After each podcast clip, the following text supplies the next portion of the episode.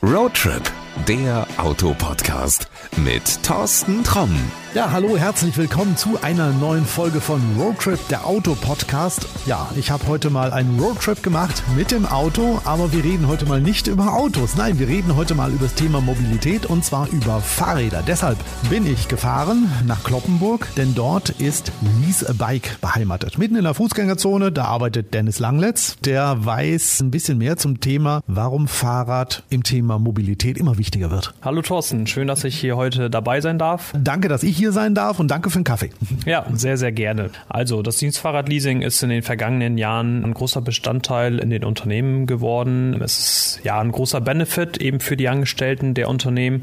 Gerade durch die Corona-Pandemie hat das Thema Fahrrad und auch eben das Dienstfahrradleasing einen ja, starken Boom erlebt. Ganz, ganz viele Fahrradfahrer oder auch Nicht-Fahrradfahrer wollen sich ein neues Fahrrad kaufen oder eben leasen über das Dienstfahrradleasing.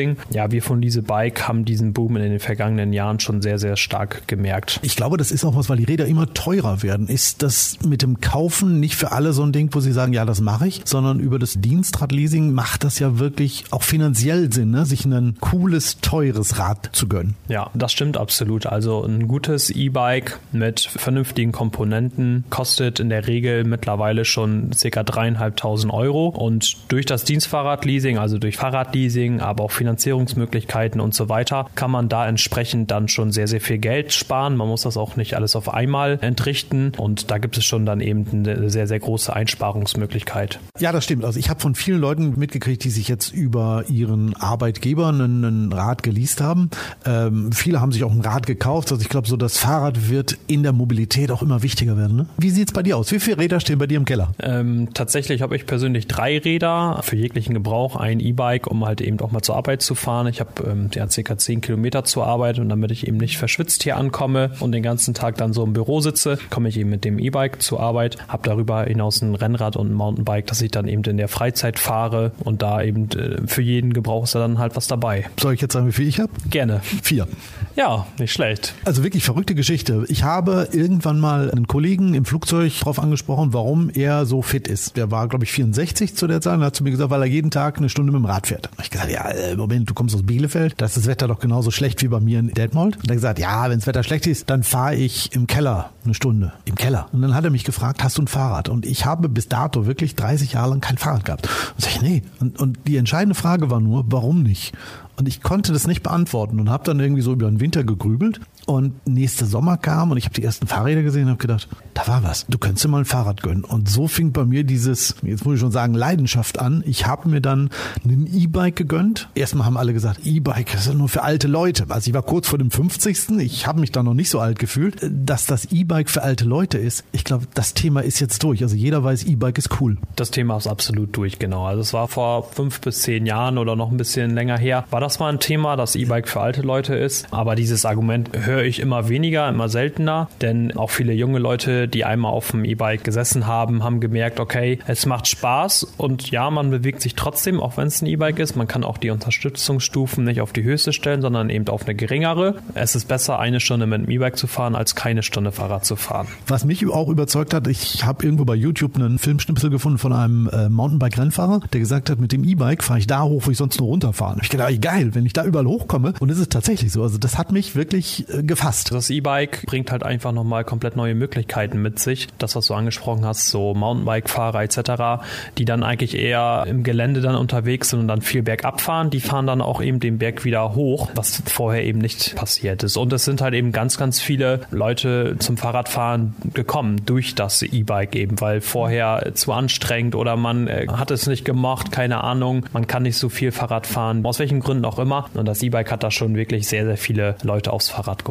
Ich habe danach dann äh, mehrere Biobikes gekauft. Genau, ein guter Mix tut's, glaube ich. Also vielleicht ist das E-Bike dann auch ein Einstieg, wie jetzt bei dir, ja. dass man dann eben das Fahrrad für sich entdeckt und dann eben auch mit ja, Biobikes, wie du sie jetzt genannt hast, dann eben ganz normal Fahrrad fährt und weite Strecken immer, immer weiter, immer besser wird, etc. Ja, das kann ich mir gut vorstellen. Also ich weiß nicht, ob ich es irgendwann mal bis Kloppenburg schaffe, aber so, weiß ich nicht, 70 Kilometer bin ich irgendwann, glaube ich, letztens gefahren.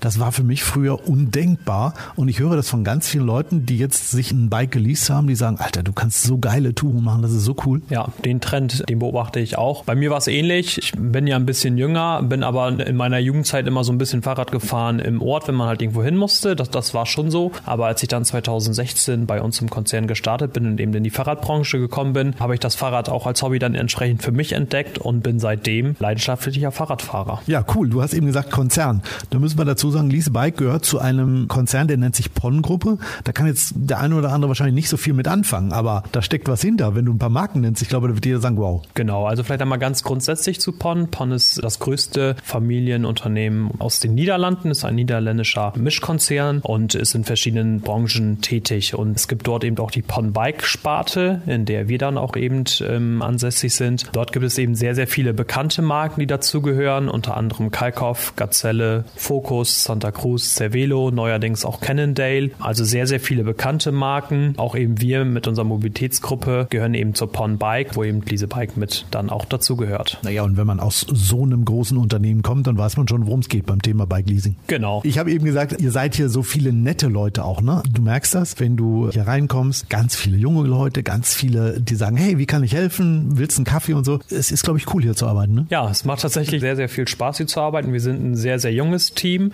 Diese Bike gibt es seit 2015, wurde damals eben als eine Abteilung von einer Schwesterunternehmung mittlerweile gegründet, ist dann 2019 eigenständig geworden und daher haben wir eben ganz, ganz viele neue, junge Kollegen, sowohl von der Betriebszugehörigkeit als auch vom Alter her. Fachkräftemangel ist nicht nur irgendein Begriff, den man mal irgendwo gehört hat, das merken wir hier bei uns und wir setzen ganz, ganz viel eben auch auf Nachwuchsentwicklung und stellen viele junge Leute ein und entwickeln diese dann entsprechend weiter und bilden Fachkräfte aus. Also, hört sich danach an, ihr sucht auch Leute. Wir suchen dauerhaft Leute, genau, wenn sich gerade jemand angesprochen fühlt, gerne mal einen Blick auf unsere Webseite lisebike.de unter Jobs mal einen Blick werfen, da haben wir einige interessante Stellenausschreibungen. Link packen wir mal in die Shownotes. Gute Sache, also ich kann das nur empfehlen und der Kaffee ist auch gut hier.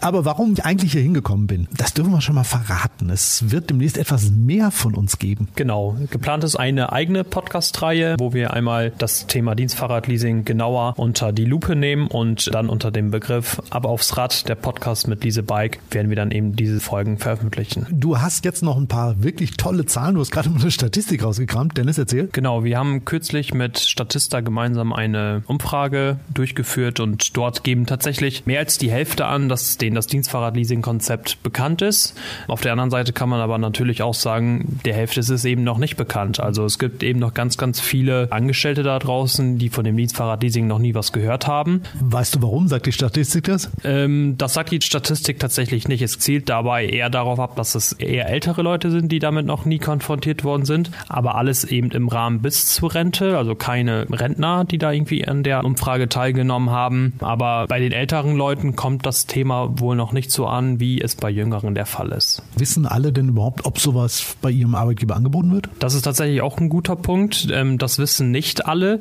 Jeder Vierte ungefähr hat angegeben, dass in seinem Unternehmen das Dienstfahrradleasing-Angebot bereitgestellt wird. Und dieser Anteil zeigt eine positive Entwicklung, äh, sagt aber auch auf der anderen Seite eben aus, dass eben drei Viertel, also 75 Prozent der Unternehmen in Deutschland, wenn man dieser Umfrage glauben kann, das Dienstfahrradleasing eben noch nicht anbieten. Da gibt es eine Menge Nachholpotenzial. Ja, absolut. Da gibt es jede Menge Nachholpotenzial und das ist halt etwas, worauf wir uns konzentrieren, ähm, was eben auch unser Ziel ist, eben alle Unternehmen davon zu überzeugen, da am Dienstfahrradleasing teilzunehmen. Ja, und wenn du jetzt sagst, ey, dieses Thema Fahrradleasing interessiert mich, wir müssen da jetzt gar nicht mehr so viel drüber erzählen, sondern wir verweisen nochmal auf den Podcast. Auch da in den Shownotes ist der Link und da muss man reinhören und dann weiß man hinterher alles. Ja, so einfach ist das. Cool. Dennis, dann sage ich jetzt erstmal vielen Dank für dieses kurze Neugierig machen und äh, jetzt gehen wir mal wieder einen Kaffee trinken. Einverstanden? Klingt gut. Bis dann. Ciao. Ciao. Das war Roadtrip, der Autopodcast mit Thorsten Tromm.